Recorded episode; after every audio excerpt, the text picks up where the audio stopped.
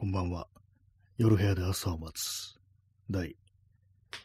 60じゃない、70回スタートです。本日は10月の28日、時刻は23時55分です。東京は今日は晴れでした。はい。今日タイトル通り、あの、頭が痛いですよね。だからちょっと元気がないように聞こえるかもしれないです。理由はわからないんですけどもね、別に風邪ひいてるとかいうわけではないですけども、まあ、風邪で頭痛くなることってそんなないような気がしますけどもね。まあ、たまになりますよね、頭痛。私はそんなに頭痛持ちとは、こう、いうタイプではないですけども、時々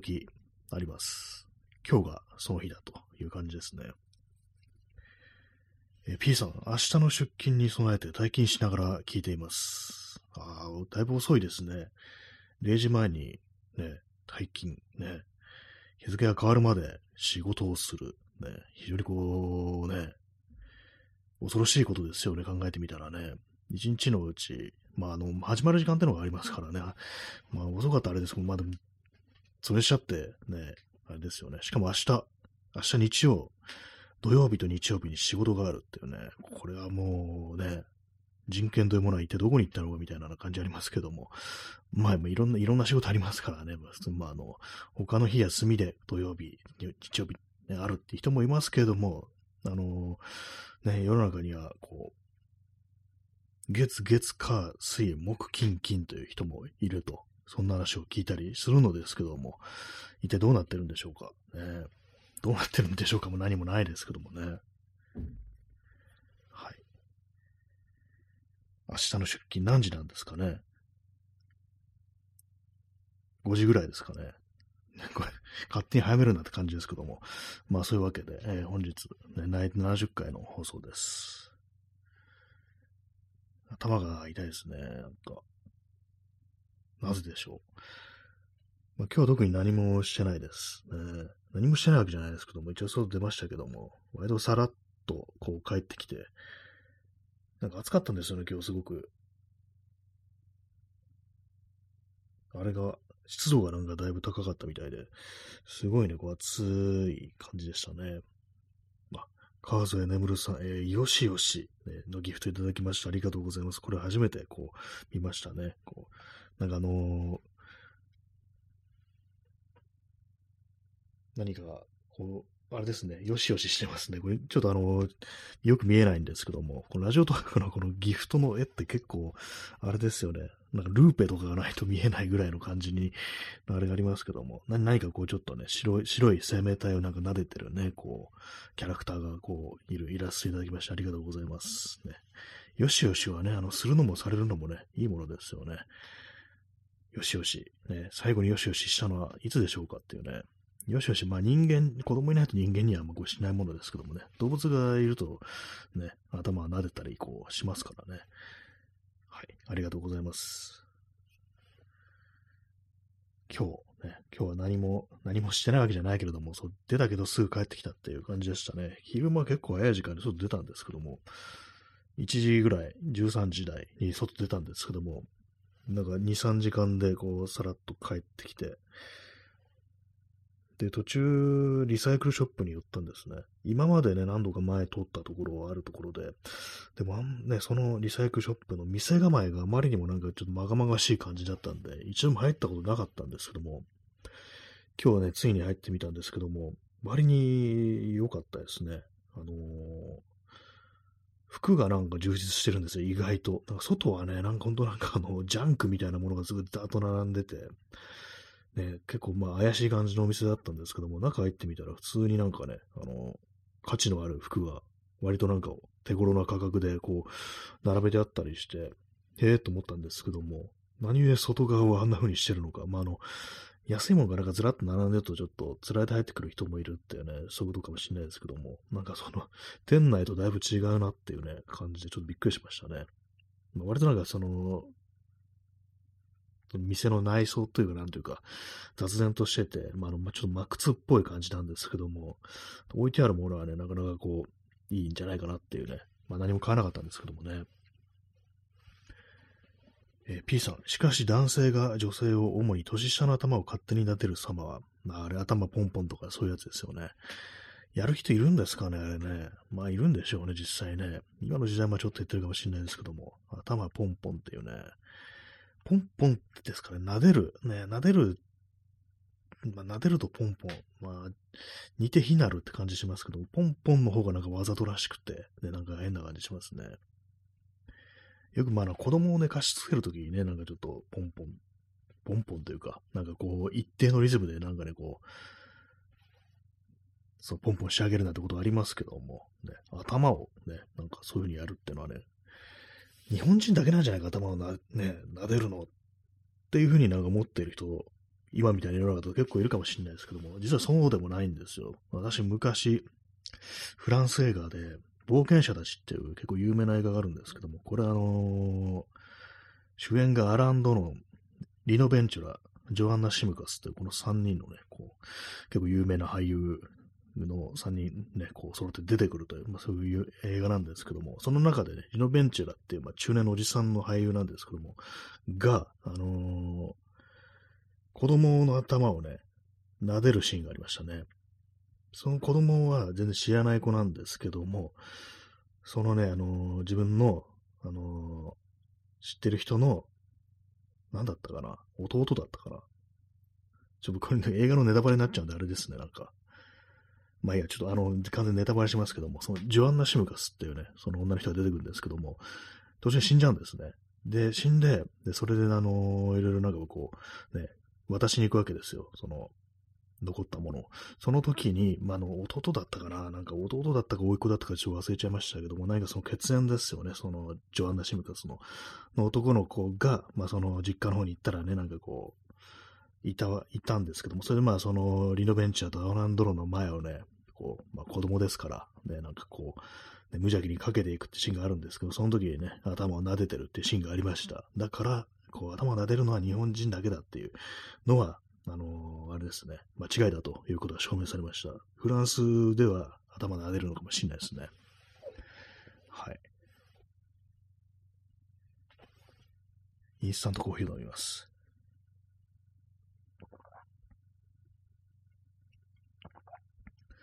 まあ、そんな感じで今日も映画のネタネタバレをしながら、ね、まあ、古い映画ですからね、昔の映画で有名な作品ですから見たっていう人もね、まあ、そんなにいないかもしれないですけども、ね、はい。まあ、面白い、面白いですよ。冒険者たち。ね、見てください。はい。まあ、頭が痛いから今日適当ですね。そう、頭を撫でてる。ね、まあ、頭、ね、撫でていこうじゃないかって、逆にね、思いました。ね、そう、頭を撫でるといえば、あのー、北島三郎、ちょっと名前忘れちゃったんですけども、北島三郎のファミリーの、ね、人で、あの、名前忘れちゃったんですけど、演歌歌手が、なんかあの、ちょっとうつ病みたいになって、それ歌えなくなったっていうことがあったときに、それでね、まあ、その、まあ、ボスであるね、北島三郎のところにそれが伝わり、そしてね、なんかこう、どう言われるだろうって思って心配してたら、その、ね、その人の、北島、北島三郎がその人の頭を撫でて、今までよく頑張ったなっていうね、なんかそういうことを言って、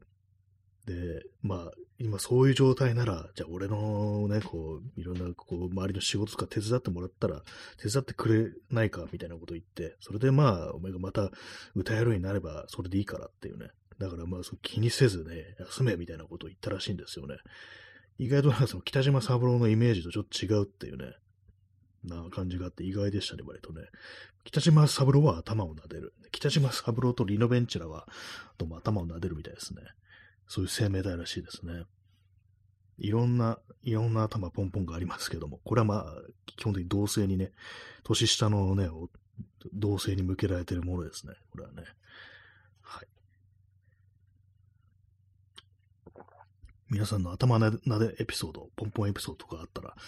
教えてください。私は特にないですね。まあ、あれになんか、よく考えたら女性、男がね、女に、こうね、女性にやるって以外にもね、結構同性にもなんか割とやってるっていうか、年長の人がなんかね、こう、若者手に対してなんかそういう態度って、そういえばなんか結構あるような気がしますね。頭ポンポンって意外となんかあの変な意味は実はないってやる人もいるのかなって気がしてきました、今。私なんか前にね、あのー、テレビでドッキリカメラってやつでしたっけ？なんかドッキリね。ああいうのありますよね。そのまあ、それで、あの、中尾明っていうね、俳優が、あの、なんだったか、カンニングっていうね、あの、カンニングの竹山、もう最近なんかもうその芸能人だとかお笑いの方が全然わからないから、ちょっとね、昔の話だし、なんかカンニングでいいんだっけみたいなね、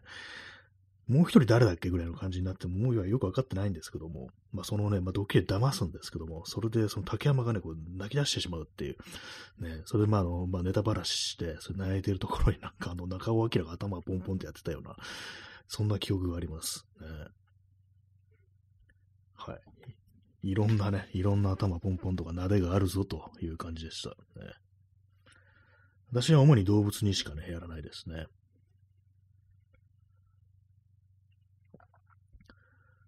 はい以上です。そうですね。よしよしの話がね、そこになったんですね。私の頭が痛いというね、そういうことからなんかこういう方向に行きましたけど、ね、ちょっといろんな感じでね、展開していきますね、話っていうのはね。まあ今日はそういう感じでこう、外に出たけれども、割とすぐ帰ってきて、池袋の方行ったんですよね。池袋。池袋よく見るとなんかあれですね、古い建物、駅前とか、まあ、あのビル、こんな古かった古かったっていうか、割なんか建築的になんかちょっと面白い形してるなみたいなの割とあったりして。で、なんかこう、写真でも撮るかと思ったんですけども、人がいっぱいいるからなんか、ね、なんかだるくて帰ってきちゃいましたね。池袋、ね、池袋、あんま用事ないんですけども、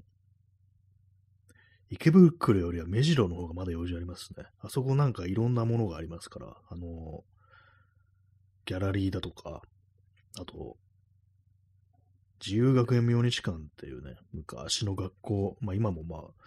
使ってはいるんですけども、フランク・ロイド・ライトっていうね、有名な建築家の手によるものの、そういう建物があったりして、そういうのがね、見学できるんで、あとまあ、昔ね、あの画家が非常に多く住んでたということで、その、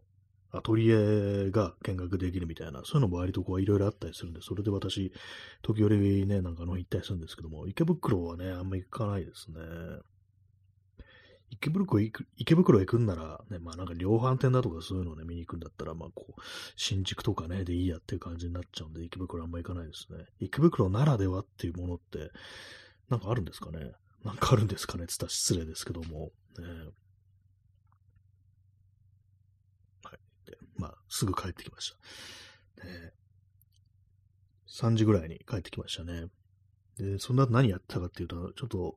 自転車のメンテをね、してました。結構私、あの、ハンドルがね、あのー、横幅あるタイプの、いわゆるワイドライザーっていうね、そういうハンドルつけてるんですよ。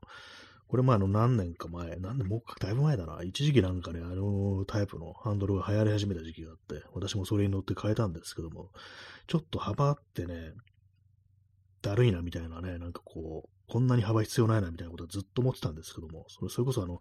交換した時からずっと思ったんですけども、それをついにあの、両幅、両端をね、カットするっていうね、それを今日やりました。あの、普通に金の子で切り落としただけなんですけども、そういうのやったりだとか、あとまあだいぶね、ほんと汚れてたんで、それをなんか綺麗にしたりって感じで、まあ、やってましたね。でもなんかちょっと途中でやってたらなんか日が暮れてきてたんで、やめました、途中で。ね。だから今、あの、次の中途半端な状態になってますね。ブレーキレバーとか外してあって、ね、ハンドルも仮止めみたいな感じで、バーテープもまた巻かなきゃいけないんで、結構ね、だるいんですけども、あと、まあ、あれですね、こう、メンテっていうのは、やっぱ基本的にやっぱ全ばらししないといけないなってことを思うんですよね。全部ばらしてグリスアップするっていうね、グリスを塗ってっていうね、ことをしなきゃいけないなと思うんですけど、これ私、あの、かなり長いことやってなくって、そうですね、数年ね、それやってないんですよね。一応まあそのチェーンにオイル刺すとか、ね、まああと本当なんかブレーキシューの汚れみたいなのは取ったりしてるんですけども、それ以外のね、本当にばらしてね、なんかこう、グリス塗るみたいなことやってないんで、大丈夫かなっていうね。クランクとかああいうのって、こうね、錆びたりして外れなくなるっていうね、いわゆる固着っていうやつですね。そういうことありますからね。ちょっと若干不安であるんですけども。ペダルもね、そう、ペダルもなんか外してないですし、ね、本当はやった方がいいんですけど、やっぱりめんどくさいですね。まあ、どうせパーツをね、なんか交換するときにやろうかなっていう感じでずっとこう、まあ、長年ね、ほったらかししてるんですけども、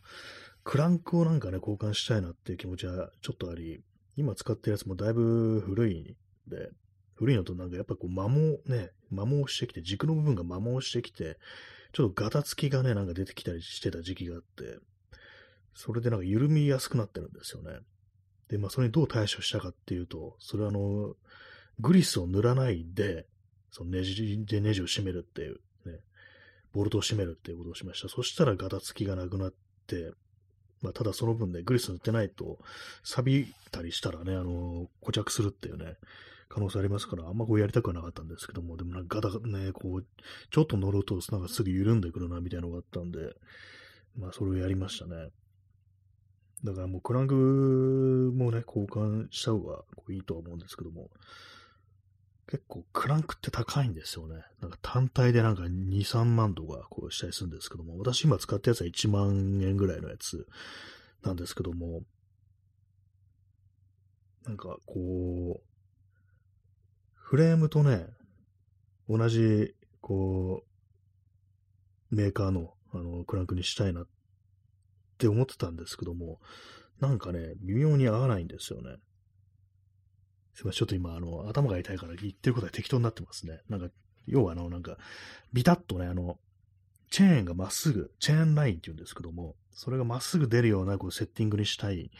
ですけども、そのね、その、それを満たすスペックのクランクってものがなんかあんま売ってなくって、で、まあなんかね、こう、一応まあその、あるんですけども、色がね、なんかあの、シルバーのメッキのやつしかないみたいな感じで、それ買ってないんですよね。まあ別にちょっとぐらいね、そのチェーンライっていうのはずれても全然まあ問題はないんですけども、なんとなくまあ気分的にね、どうせだったらこれジャストね、ピタッとね、まっすぐになるやつがいいっていうことを思ってはいるんで、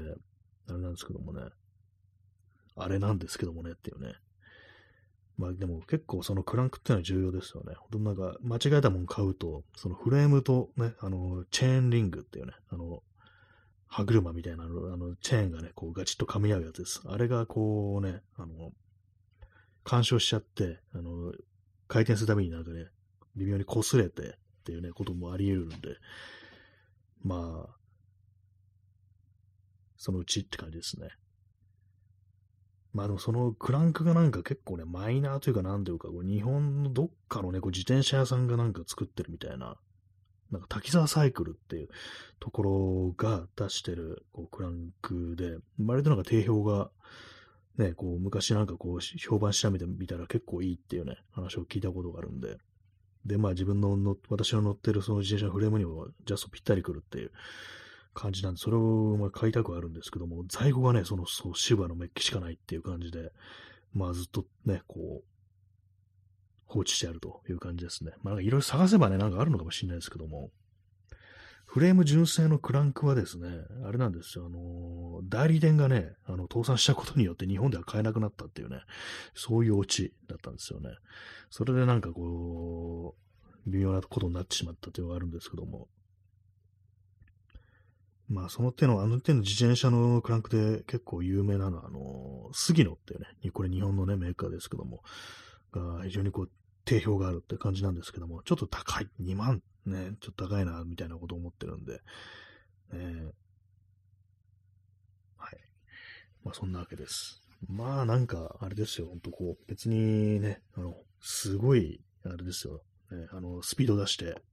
ね、漕いでったわけではないから、そんなにあの、いいものっていうのにこだわる必要もないんですけども、乗れればいいんですけどもね。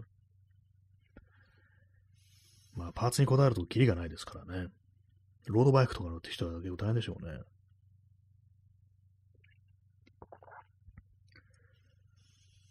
まあでも乗り心地ね、もうなんかでも最近なんかあの、サドルがね、結構ボロボロになってきてて、変えてないんですけども、一応まあ替えのサドルあるんですけども、なんかね、あのー、ちょっと座り心地が変わるっていうのは、その、結構でかいんで、どうしようかなと思ってますね。どうしようかなも何もって感じですけども。あとなんかあんまりね、こう、自転車って綺麗にすると、あの、盗まれるんじゃないかみたいな、ね、そういうのがあるんで、今ぐらいのなんかこう汚い感じにしといた方が、ね、いいんじゃないかなみたいなことを思うんですけども。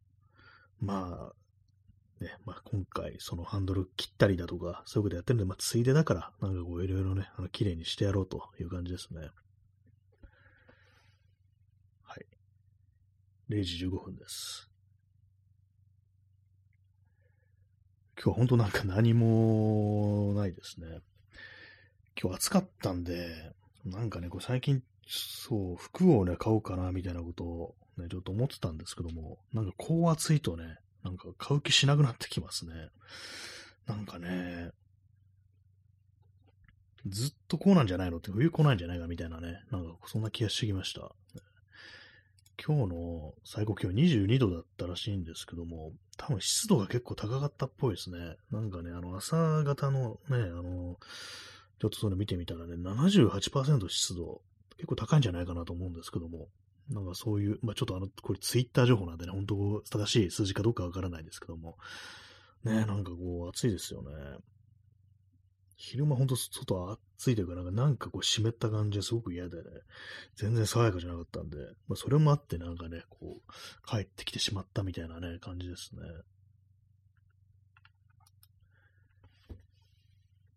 明日は、えー、明日っていうかちょっとすいません、間違えてました。ね、こう、今もう日付が変わってるんでね、今日の日曜日のね、あの、天気予報が出てました。ヤフー天気情報。昨日は、昨日というか、まあ、正確には今日は、土曜日はあの23度だったらしいです、最高気温。明日は22度ですね。なんかでも、週間予報を見てると、でね、11月入ってからも、こんな感じの気候みたいですね。やっぱどんどんどんどんなんかずれ込んでますね、季節みたいなのがね。あれなんですよね、こう、湿度高いのやめてっていう、それだけです、本当気温はまあいいんだけどっていうね。はい。まあ、そんな、せっかくね、なんかこう、花の土曜日であるにもかかわらず、全然なんかこう、大してね、喋ることもないですね。何も今日、ね、進んでないです。自転車のメンテをちょろっとやってみたっていうだけですね。あと久々に今日あのー、長いズボンを履きました。暑かったです。ね。鬱陶しくですね。なんか、膝から下に布があるっていうのがなんか鬱陶しいですね。もう夏が長すぎてね、ね履けなくなってます。やっぱりあと私、あの、ちょっとね、ピタッとするようなね、あのは嫌ですね、あの服。ね。今日履いてたのは、ね、ワークマンの、なんかあのー、あれですよ、こう、なんかセットアップの下のやつだけっていうね、なんか、あれです、あのー、雑に扱える仕事用のスラックスみたいな、そういうの履いてたんですけども、なんかね、その結構細身に作ってあるんですよ。ストレッチ入ってて、それがなんかね、ちょっと嫌ですね。なんか足にピタッとくっついてるなんておかしいっていうね、そんなこと思いました。ストロンプさん、えー、棒付き飴玉。ありがとうございます。これあれですね。ハロウィンっぽいですね。ハロウィンの、こう、ね、ねらしい色使いですよね。キャンディー。ね、目玉ですからね。なんかちょっと、こう、飴玉と目玉で踏めるってやつですよね。これね。はい。まあ、あのー、ハロウィン。そういえばそうですね。10月の最後がハロウィンなんでしたっけ？まあ、30か31かね。だったと思うんですけども。ね。まあなんか私はまあ当然のように渋谷に行って大騒ぎするつもりでいるんですけども、ね、皆様いかがでしょうか？ね、あの水木しげるの、何だったかな、あの絵の、各絵の妖怪で、なんかね、ちょっと名前をちょっと忘れちゃったんですけども、なんかあの、着物を着てるんですけども、で、その着物がね、結構はだけた感じで、で、まあなんかこうね、舌を、長い舌をね、こう出しながら、で、髪の毛がね、なんか落ち武者みたいな感じでね、なんかこう、ザンバラっていうんですかね、あの、あれの状態で、なんか、全力疾走してるみたいな、そういう妖怪がいるんですけども、ちょっと名前忘れちゃったんですけども、で顔がなんかこう、ニヤーってなんか笑ってるような顔してるんですよ。あれのコスプレでなんか渋谷行こうかなと思ってます。ね。完全やばいやつっていうね。ももはやあのコスプレに見えないっていうね、普通にやばいやつ来たみたいな感じでこう行こうかなと思ってるんですけども、舌をね、こうね、長い舌をね、こう、なこう、あれですよ、こう風になびかせながら、こうね、全力疾走で渋谷まで、渋谷、家から渋谷まで走っていくっていうね、そういう感じでいきたいと思います。えー、P さん、DJ ポリスカーひっくり返し、オナシャス。ね、オナシャスって、お願いしますって意味ですよね。これネットスラング、久々に聞いた気がしますけども。DJ ポリスカー自体もね、なんかこう、あれですね、久々ですけども。ね、まあでも今年はなんかあの、来るなって言ってるから、DJ ポリスカーも出てこないんですかね。DJ ポリスカーひっくり返すそうとしたらかなり面白いです。面白いですね、なんかね。そうですよね。あの、ひっくり返すんだったらポリスの車って感じはしますよね。どういう反応するんですかね？やっぱなんかこう、覚醒器で、ね、メガホンでなんか言うんですよ。言うんじゃないかなと思うんですけども。ね。あれがなんかね、こう、横転するところを想像すると、ね、だいぶいい気分になりますけども。まあなんか、そう、八甲周りとか、渋谷の八甲周りとか封鎖するみたいなね、ことらしいですけどもね。あ、えー、ストローさん、えー、これ読めないんですけども、ひろ、これちょっと、あれします。あれしますじゃなくて、なんだっけな。あの、検索します。あれしますってやばいですね。広い能力の脳に、あ、なんか出てきました。えー、サジェスト出てきますね。あ、これあれ、仁義なき戦いの主人公ってこういう名前だったんですね。漢字が読めないっていうね、あの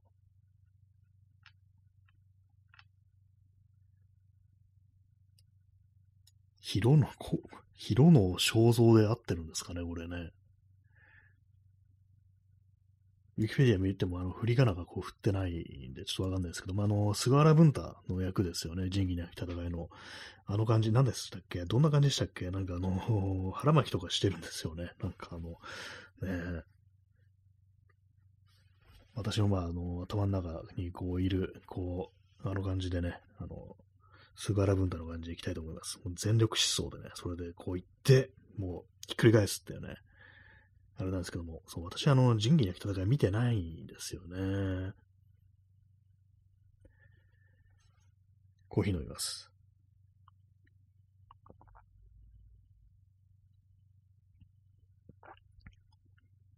どんなコスプレをしたいか。ね何ですかね。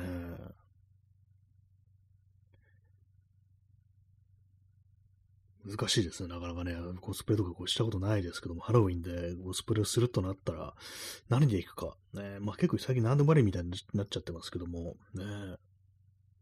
どうせだったらその、やっぱちゃんと怖いものっていうね、ハロウィンらしいもの、ね、こう、そういうものが、にした方がいいのかなと思うんですけども、まあ、さっき言ったみたいな、その水木しげるの、なんかあの、な、なんかの妖怪ですかね。まあ、服装とかただの着物っていうか、なんか浴衣みたいのでいいと思うんですけども、ね、あの、顔面作るのがなかなか難しいですよね。ストロムさん、やはりここは安倍蔵しか、まあいいですね。これ、これちょっとあの、不謹慎というか、なんていうか、やっぱちょっと血がついてたりするのかなっていうね。なんかちょっとい、いそう、なんか探せばいそうな気もしますね。なんかそういうことやってる人。で、やっぱなんか結構ね、見られたら、こう、炎上するみたいな感じの、ね、やる人いないかなってちょっとね、思うんですけども。まあ、去年いなかったから、いないのかな。まあ、いたとしてもなんかあんまりその写真とか撮れないしみたいなね、そういう感じかもしれないですね。はい。なんか終わりの時間がこう近づいてきてるんですけども、どうしましょうかね。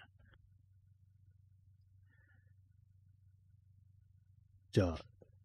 延長します。終わってすぐ、ね、延長します。なんかちょっと頭痛がマシになってきて、喋ってたらなんかマシになってきましたね。割とこういうことありますね。まあ、P さん、ハンズで売ってる総理大臣マスク、すごい売ってますね、あれなんかね。何なんですかね、あれね。はい。じゃあ、終わったらすぐまた始めます。第一部間。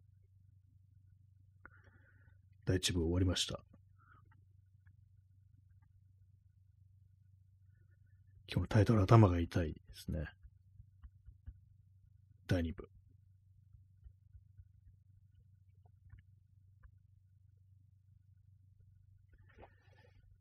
はい。えー、頭が痛い第2部スタートです。0時25分です。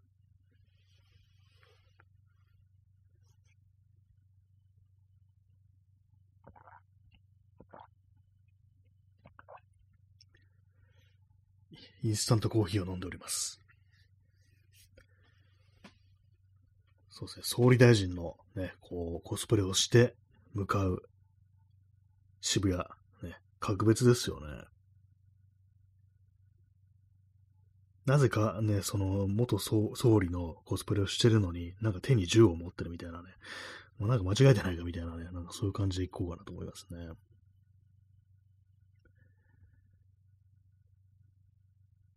まあなんか、最近、ここ何年か、あの、地味ハロウィンとか言って、こうまあ全然ね、こう、有名でも何でもない一般の人のコスプレをするみたいなね、なんかそういうのありますけども、あれは、あれなんかもっと何でもありになっちゃいますからね、本当にね。まああの、ね、元総理のコスプレもある意味地味ハロウィンですよね。見た目的には地味ですからね。藤原信也っていう写真家が、去年だったか、ね、あのー、そのハロウィンの渋谷の街を写真撮りに行って、で、まあ、ああいう状態で、まあ、みんなコスプレしてるっていうようなところだから、やっぱ自分、そこは自分もコスプレしていくのが、やっぱ筋だろうって感じで、コスプレしていったらしいんですけども、それがどう、何のコスプレだったかっていうと、あの、女性作業員のコスプレっていうね、まあ、要はあの、全身防護服、タイベックですね、タイベックの、あれを着て、まあ、ゴーグルとマスクっていうね、なんかその格好で行って、で、まあ、あの、写真いろいろ撮らせてもらったっていうね、私、今年のなんか1月に、藤原信也の写真って行ったんですけども、そこでね、なんかいろいろ撮ってましたね。女性作業員のコスプレかっていうの、コスプレ、あれも、まあ、地味、地味ハロウィン、地味は地味だけどもね、あれですよね。ある意味地味じゃないですよね。そう除染といえば、あれ、まあ、そう放射線、原発といえばあれですよね。この間、その、汚染水を、なんか、その作業員の人が被ってしまうって事故があったらしくて、なんかその数字見たらかなりやばい、やばいっぽいですよ、あれね。なんかちょっと続報が気になるんですけど、大丈夫なのか、これっていうね。人がなんか1年に浴びていい量のは全然軽々超えるっていうか、やばくない？みたいな感じの、なんかちょっと数字的にはなんかそんな感じだったような気がするんですけども、ねえ。しかもなんか、防護服とかしてなかったんですかね、こう。まあ、まあ、そんな私ちょっと詳しく調べてないんであれなんですけども、ねえなんかこう、恐ろしいと。なんか一番最初の処理水みたいなまあ、若干何かは手加えてるけども、全然な、その汚染の度合いとしてはかなりあるみたいな、そういうのなんか被っちゃったみたいな、なんかそういうことらしく、ね、なんか、ね、無事、無事なんでしょうか大丈夫なんでしょうかちょっと気になりますね。えー、P さん、全身タイベックじゃ防げない。汚染水への暴露。そうですよね。タイベックってのは、あの、不織布ですからね。あれは、なんか使い捨てで、あの、塵とかがついたのをそのまま捨てるっていうね。そうで、出すと防ぐっていうね、ご感じでしょうから。だって液体、水だとね、全然意味ないですよね。普通に中まで浸透して濡れてしまうってわけで。ね、そういう、まあ、水かぶり可能性があるところっていう認識がそもそもなかったのかなっていうね、あれですけども。ね、水をかぶってしまったということですからね。実際なんかその、本当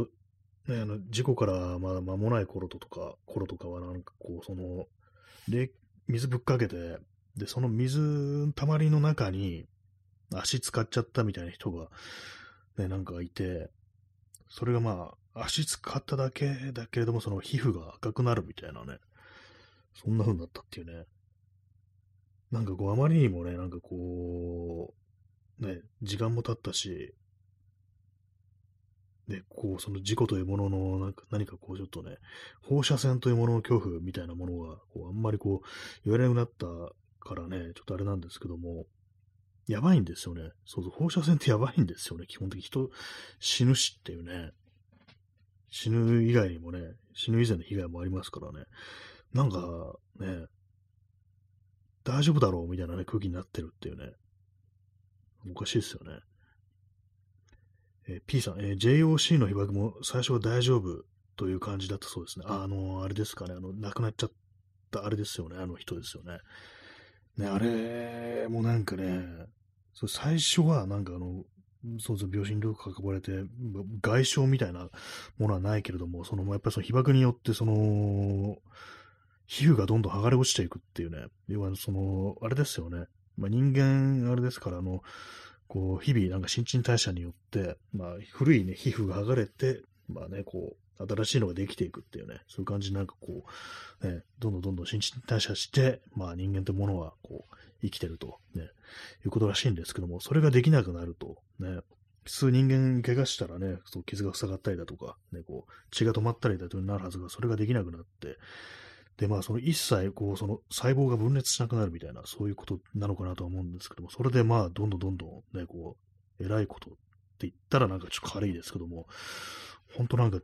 恐ろしいね、ことにあれなってね、亡くなったっていうね、ありましたけども、そうなんですね。そういう事故が起きてるんですよね。やばいですよね。チェルノブイリ並みの事故、この国起きてるんですよね。レベル7でしたっけ？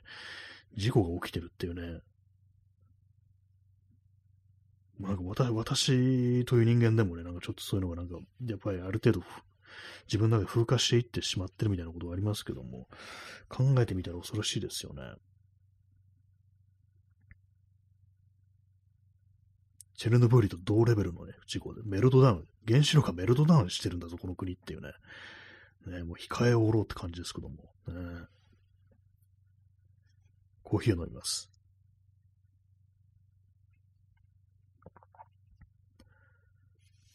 なんか、ね、ハロウィンのコスプレの話から原発に行くってね、まあそんな感じになってますけども。まあ、なんですかね。まあ、10月の、ね、あのー、最後の日ってなったら、えー、31日は火曜ですからね、平日ですからね、なんかこう、これがなんか土曜日とかにね、当たったらかなりぶち上がって、ね、大変なことになったのかと思うんですけども、軽トラをなんかひっくり返した時っていつでしたっけ？あれはもう結構前ですよね。数年前、あれコロナ前でしたっけ？ちょっとあんま覚えてないんですけども。ねえー、ストロムさん、えー、東京に原発建てろ、定期。そうですよね。東京湾とかに作ったらどうだっていうね、そういうこと思いますね。ちょ私、東京の人間ではこう、ありますけども、ね、まあ、東京使う電気を福島というね、ところで作ってるという、ね、まあ、そういう感じの、ね、ほんとなんかあの頃のことを思うと、で、あれですからね、あの、まあ、東京の水道水から、こうあれですからね、あの、セシウムが検出されたっていうのがあって、で、まあなんか水配ったりしてましたよね、なんかね。金町浄水場っていうのは東京のね、東側の方にこうあるんですけども、そこでなんか確かこう、通にね、あの、数値が上がったみたいな、そういうのがやりま、ありましたからね。えー、ストロムさん、渋谷メルトダウンとかやってる奴らのそばに行ってね、もう渋谷に立ちちゃうっていうね、もうあそこにバーンとね、立ててね、こう、建屋、ね、俺の建屋、なんで俺のなんだって感じですけども、そんくらいのことやってもね、いいのかもしれないですね。そうじゃないとね、まあ、あの、筋が通らないみたいなことがありますからね。安全だ、安全だよなら、そういうとこに建てたらどうだっていうね、ことですからね。大体そんな遠くから引っ張ってきたらね、その電力のロスもあるぞっていうね。だったらもうど真ん中に建てたれやっていうね、感じですね。皇居に原発とかね、作ったらいいんじゃないかなっていうね、そんなに言うんだったらって感じですよね。渋谷メルトダウンね、ありますね。渋谷メルトダウンってなんかツイッターのアカウントで、あれですよね、こう、道路にね、転がってなんかやる酔っ払いとかをなんかね、勝手に取って、ね、盗撮して、ね、こう、上げてるっていうね。あれは結構面白がってる人いるんですけども、私は相当あるギルティだっていうふうにこう思ってて、なんでかっていうと、それもね、あの、勝手に取ってあげてるっていうのもあれなんですけども、私が、なんかたまたま私前見たのが、なんかね、まあそう、要はなんかアウティングみたいなことをやってたんですよ。まあ、あの街中でね、勝手に今人の顔を撮って、ね、まあ、ちょっと詳しく言っちゃうと、まあ、これ自体がなんか、あの、あれになっちゃうんで、まあ、ただアウティングとだけ言っておきますけども、そういうことをこうやってたんで、もう完全に、もう東京メルトダウン、いや、渋谷メルトダウンか。渋谷メルトダウン絶対許さんというね、私はそういうつもりでいるんですけども、えー、何者なんですかね、やってるの。なんか外国人、日本の人間ではないという噂はありますけども、えーえー、P さん、えー、ゴジラならよく、原発は脳がオタク。あえ、ゴジラならよく、原発は脳がオタク。ちょっとあの 文章がちょっとよくわからないんですけども、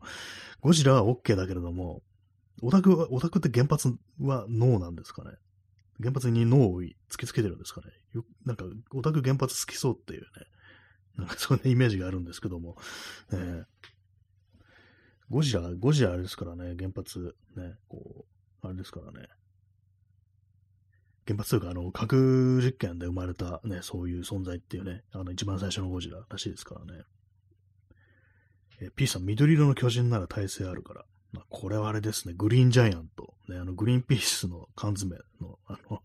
キャラクターですね。あれはなんか放射線耐性であるらしいですよ。ね。グリーンジャイアントってなんかメジャーなんですかねなんか、昔子供の頃 CM とかでやったような気がするんですけども。ね、グリーンジャイアント、グリーンピース好きな人あんまりいないですからね、あれね。まあ、あの、緑の巨人っていうのはあれですよ、フォールアウトのスーパーミュータントですよね。放射線に耐性があるっていうね、そういう存在。ね、まあ、あの、フォールアウトの世界だとね、あの、普通になんか薬とか飲んだら人間、普通の人間でも、放射線ね、放射能とかね、なんかあの、数値が減ってきますからね。まあ、あの世界はちょっとまあ、あの、異常な感じはしますけども。まあ、そんな緑色のね、巨人ならね、こう、皇居に原発あってもいいじゃんっていうね、もうなんかよくわかんない感じになってますけども。ね、えー、P さん、シン・ゴジラ。まあ、私、シン・ゴジラ見てないんですけども、なんかあれってなんか原発だとかそういうものに対する言及とかあったんですかね。なんか官僚かっこいいみたいな、なんかそういう、なんかあの映画だって私は聞いた、聞きましたね、なんか。えー、新なんとかシリーズ結局私割となんか見ちゃってますけども、まあ見てないか。あの、そっか、新仮面ライダーと新ウルトラマンを見たんですね。エヴァンゲリオンと、あのー、ゴジラ見てないですね。あんま見てないな。あんの、なんとかって人の。ねね、ゴジラ、ゴジラはもう見たことないですよね。ゴジラ多分一個も見たことないと思いますね、私ね。あ、ストロムさん、えー、心臓も見ましたしね。あ、そうなんですね。安倍晋三は、あの、シンゴジラ見てたんですね。なんか、喜んで見せそうだなって感じしますね。なんかね。まあでも結あの、政治家はなんかあんまそんなに、あの、あれかもしれないですけども、まあ、あの、官僚というものが非常に活躍するという映画をね、なんかそう、映画だと聞いたことがあったりして、その辺をね、某、某安倍蔵さんはね、どう思ったんですかね。ストロムさん、えー、新シリーズなので、ね、そうですね、新、新安倍蔵ですからね、あの人はね。安倍蔵さん、ね、新なんとかね、この間なんかね、あの、美術館の展覧会のタイトルがなんか、新、新なんとか、新日本の美術とかなんか、いうのがあって、いいのかな、こういうのってちょっと思いましたね。なんかバカみたいじゃんっていうね。何でも芯つけていくなよって感じですけども。ね、私一時期なんか新なんとかでいろいろなんかこうね、検索してる時があって、もう、まあ、いろんな言葉にね、こう、芯ってつくわけですよ。ポテトチップスなんかもね、新ポテトなんてのありましたからね。どんだけ、どんだ、どんだけバカなやつがあるかっていうね、その検索してたりして、あのー、本当なんか底辺をなんか目指すみたいな感じでいろいろ検索してたんですけども、やっぱ大抵のことはみんな言ってますね、本当これはバカバカしすぎて、逆に言わないでしょみたいなことも、芯ってつけてね、なんかやってるんですよね、なんか。まあ別にいいんですけども。ね、芯安倍蔵、ね。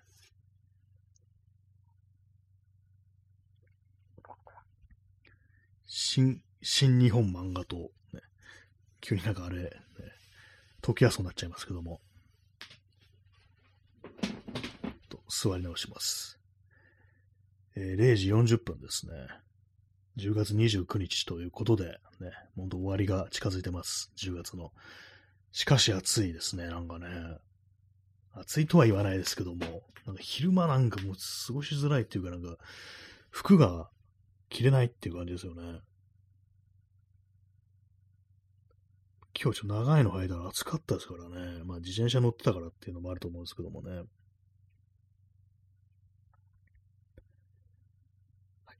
頭が痛い第2部っていうね。あ、ストロムさん、えー、10月もあと2日の命。そうなんですよ。10月死んでしまうっていうね。2023年の10月っていうのは、まあ、あの、要はこれから二度と訪れないわけですから、事実上の死ってわけですよね。ね、時間は戻らないということで、ね、死んでしまう10月が死んでしまうっていうね。なんか短い命でしたね、10月ね。なるほど、一瞬でなんか終わったような気がします、10月。11月はこれどうなんでしょうか。ね、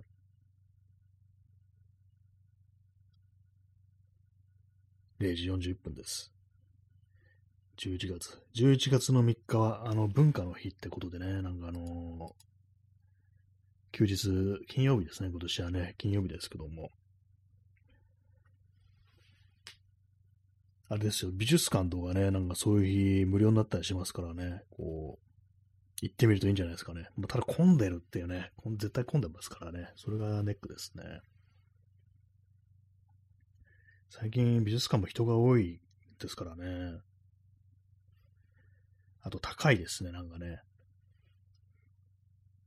なんか今、あの、どこだったか、東京都美術館だったかなんだかで、あの、ローマ帝国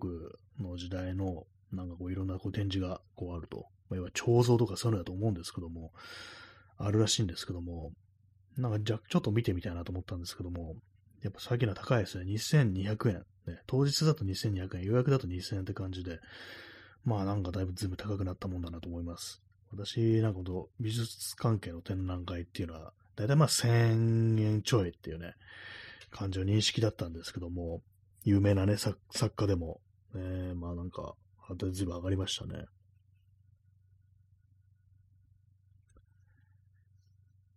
はい。ね、まあ、今日は、対して何も起こってないという感じです。全然進んでないですね。あの、なんかこういろいろ作るとか言ってたのも、写真のプリントもやってないですし、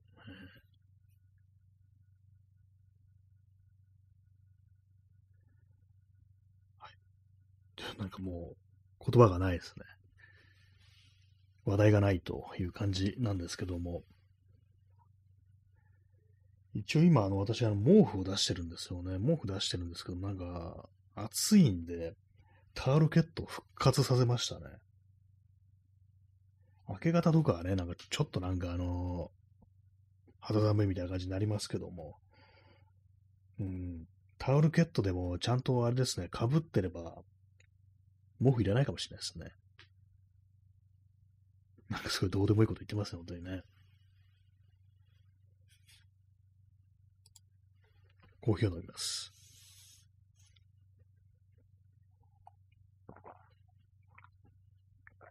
だいぶ、あの、あれはマシになってきました。頭痛はほとんどなくなりましたね。なんですかね、今日は、なんだ、もしかしたら気圧とかそういうものがあれだったのかもしれないですね。まあ、あの、天気、なんかちょっとね、あの、0時からね、朝6時にかけて、若干なんか少し雨雨雲みたいのが、あの、見えてますね。あの、神奈川県だとか、こう、山梨県の方から、なんかやってきてる感じってのはあるんで、そのせいかもしれないですね。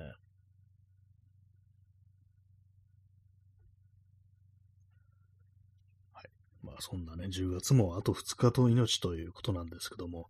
まあ、ただなんかこう、いろいろ出かけたりする、なんかやったりするのにはこの時期がいいんだよなっていうね、ことを思うんで、ね、まあ本当に今日みたいな人がどっかね、こう、遠出とかしちゃえばよかったんですけども、ね。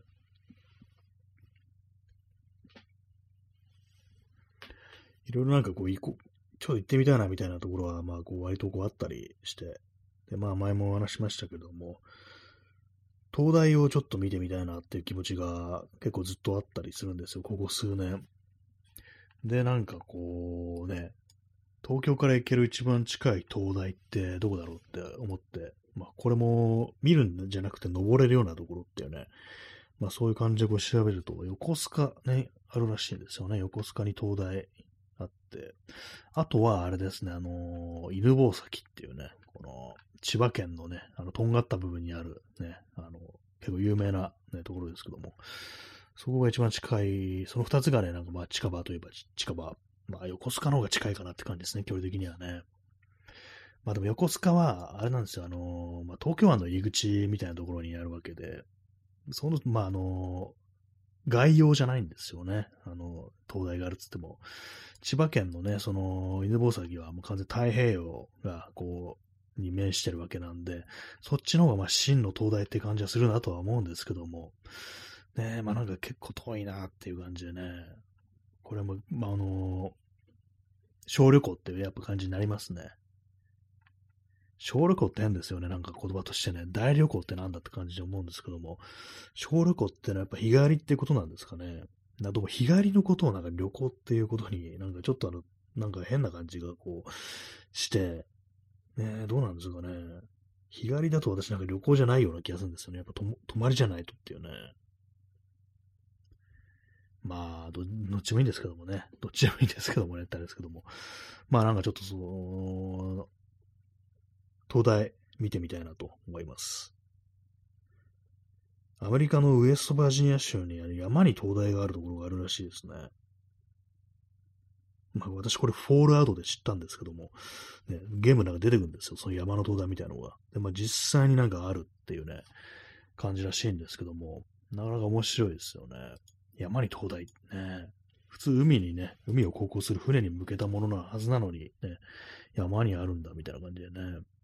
なんか一応なんか湖のほとりみたいなところにあるのかな。灯台ね、あの一応水のあるところっていうことらしところらしいんですけども、なんかね、私あのストリートビューとかでなんかこう見てたんですけども、あの、あれですね、やっぱあの、泊まれるところとかあったりだとか、あの、ボート乗れますみたいな、なんかね、そういうまあちゃんと、こう、観光名所的な感じにやっぱなってましたね。山の灯台。まあでもやっぱりなんかあれですよね、ほんとこう、海の方がなんかね、あの、ロマンがありますよね。まあ、山派、海派ってなんかね、こう人間こう、二つに分けられるわけじゃないですけども、どっちが好きってね、なんかことってたまに聞かれたりしますけど、私は海ですね。海派ですね。海派なんですけども、あの、紫外線に非常に弱いっていうね、そういう性質を持ってるんで、なんか結構ね、矛盾してるんですけども、えー、まあ夏じゃなければね、そんな紫外線、ね、気にしなくてもいいのかもしれないですけども、ね、まあなんかこう、海はね、海はいいよなっていうね、こう志村けんのいいよなおじさんじゃないですけども、ね、冬の海ってのもね、悪くはないと思うんですよ。ただ風が強くて寒いっていうのがあったりして、私、だいぶね、前に冬の海行ったことがあって、それは三浦海岸だったんですけども、まあ、の、そこだけに行ったわけじゃなくて、なんだかちょっとあっちの三浦半島の方行ってみようみたいな感じでね、こう行って、行ったことがあるんですけども、でね、まあ、あの、やっぱこう、寒いですよ。で、あと一人で行ったんですよね。一人で行ったんで、なんかちょっとね、間が持たないっていうか、なんていうか、そんな砂浜歩く気しないな、みたいな感じで、あんま、その波打ち際、いや、びや、言えてないですね。波打ち際まで行かないでね、結局引き返してきちゃいましたね。なんかどうせだったらね、あの時もちゃんと行ってね、あの、ちゃんと海面をね、こう見てきたらよかったなと思うんですけども、冬の海、いかがでしょう？いかがでしょうもう何もないですけどもね。大体まあ風が強いですからね、すごくね。まあ、灯台。ね、そう、塔みたいな建物が私は結構好きなんですよね。電波塔だとか、ね、あのー、鉄塔だとか、ああいうものをね、あのー、いいですよね。いいですよねってなんか変ですけども。えー、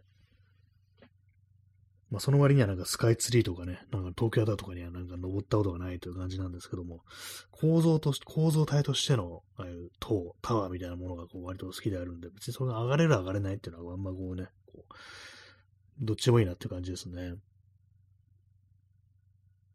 あの、電波塔っていうものもなんかロマンみたいなものがあるようなっていうね。まあ、このラジオトークっていうものをやってますから、そのラジオですからね、その電波飛ばして自分の声を誰かに聞いてもらうっていうね、そういうことに対する何かこうね、ロマンチックな感じがするっていうね、そういうのありますけども、そういうのもあってなんかその手のタワー的なものが好きなのかなと、ね、いうふうに思います。昔からってわけじゃなくて、なんかここ数年ね、なんか妙にこう、気になるなっていう感じで、まあこのラジオトーク始める前からですけども、なんかこうね、その鉄塔みたいなものを結構一時期写真でこういろいろ撮ってるって時期がありましたね。一つのテーマではありましたね。はい、頭が痛いというね、そういう感じの放送です。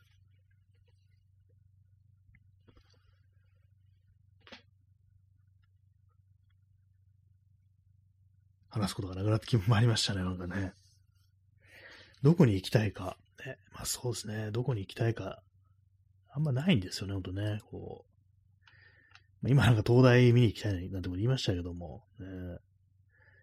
もうちょっとなんかあの、ビッビッグな、もうね、こう感じのね、あの国に行ってみたいみたいな、そういうの、ね、ないですね。旅行好きじゃそもそもないんだよね、私ね。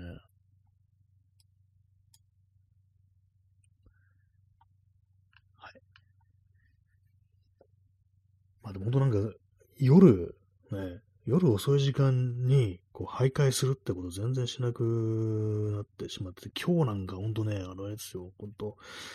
日が暮れる前に帰ってくるっていうね、まあ、本当私、あの、昔は夜夜型だったはずなんですけども、最近全然そうじゃないですね、完全にね。本当になんかもう、夜、部屋で朝を待ってしまいますね。外に出ていかないっていうね、感じですけども。えー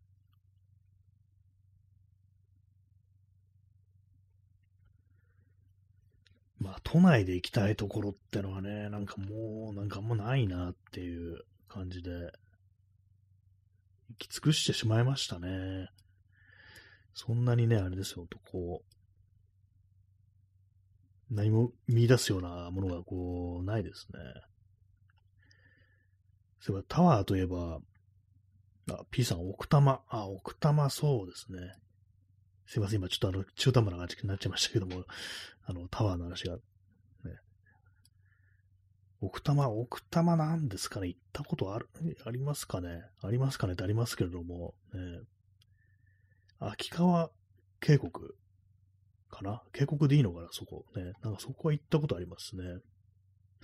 まあ、あと高尾山とかはね、奥多摩ではないのかな。ちょっとどの辺ぐらいからが奥多摩なのかちょっとわかんないですけども、ね、あんそうですね、秋川渓谷ぐらいしかこう行ったことがないですね。それ以上奥の本当山って感じのね、こうとこ、あ、奥多摩町ってのはそもそもあるんですね。そこ、そういうふうに限定すると、まあまあちょっとね、あの、狭いですよね、奥多摩町ってなるとね。日原鍾乳洞があるところですね、奥多摩ってのはね、そういうとこ行ったことないですね。まあ山、ね、山、どうなんでしょうか。ね山もいいのかなっていうね。まあ、あの、ちゃんと装備整えて山登りをするぞってね、感じで、こう、なんか行ってみたら面白いかもしれないですね。あ、さっきタワーがどうのこと言いかけたのは、あの、田無に、田無タワーだったなっていうね、まあ、それだけですね。あそこにもタワーあったなというね、ことを思い出しました。あれは登れるのかどうかわかんないですけどもね。まあ、残りね、あの、1分20秒という感じのこの放送なんですけども、ね、この、今回の命もね、あと1分少々という感じになってますけども、ね、頭が痛いとやっぱあれですね、あんまりこう、言葉とか出てこないものだと思うんですけども、まあそうでなくてもね、全然話題がないですからね。なんかね、あの土曜日のね、夜の放送にしてはなんかこう、ちょっと、そんなにあの元気ではないという感じになってしまいましたけども、ね、本当なんかぶち上がった感じで行きたいんですけども、なかなかそうはいかないものですね。